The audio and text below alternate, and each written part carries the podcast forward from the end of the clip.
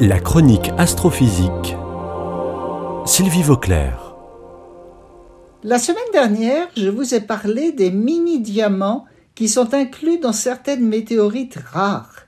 Et je vous ai raconté qu'une grosse météorite de cette sorte, appelée Alma Ata Sita, est tombée dans le désert de Nubie au Soudan le 7 octobre 2008.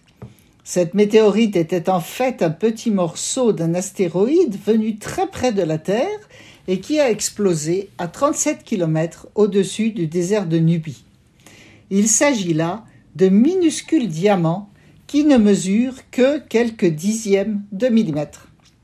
Mais il existe aussi dans l'espace des énormes diamants, plus gros que tout ce que vous pouvez imaginer. Ces diamants-là ne nous sont pas accessibles, pour la bonne raison qu'ils sont très loin de nous. Et si le Soleil, dans un lointain avenir, devenait lui-même un énorme diamant Vous pensez que je plaisante? Pas tant que ça. Les étoiles comme le Soleil, à la fin de leur existence, commencent par grossir, en même temps que leur cœur central se condense. On sait que dans 5 milliards d'années, le Soleil deviendra si gros qu'il englobera en particulier l'orbite actuelle de la Terre. Mais en même temps, il se formera une sorte de noyau central de plus en plus dense.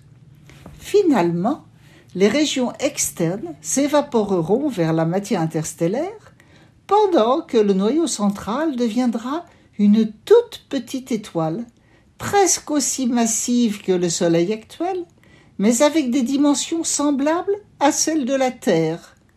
C'est ce qu'on appelle une naine blanche. Une fois formées, les naines blanches commencent par se stratifier, comme des pelures d'oignons, les éléments les plus lourds tombant au centre et les plus légers restant en surface. On a ainsi des cœurs de naines blanches composés essentiellement de carbone, avec au-dessus une couche d'hélium et éventuellement encore au-dessus une couche d'hydrogène. Les autres éléments sont là aussi, mais en quantité plus faible. Et tout cela évolue sous une pression intense.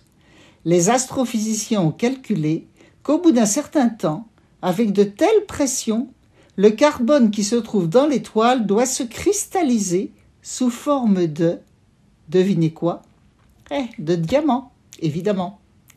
Il y a donc dans l'espace de très nombreuses étoiles en fin de vie, composées d'un énorme diamant entouré de couches fines d'hélium et d'hydrogène. Et notre Soleil deviendra très probablement l'une d'elles. Donc ce n'était pas une plaisanterie. Le Soleil deviendra en mourant un gigantesque diamant spatial. Une belle mort, non?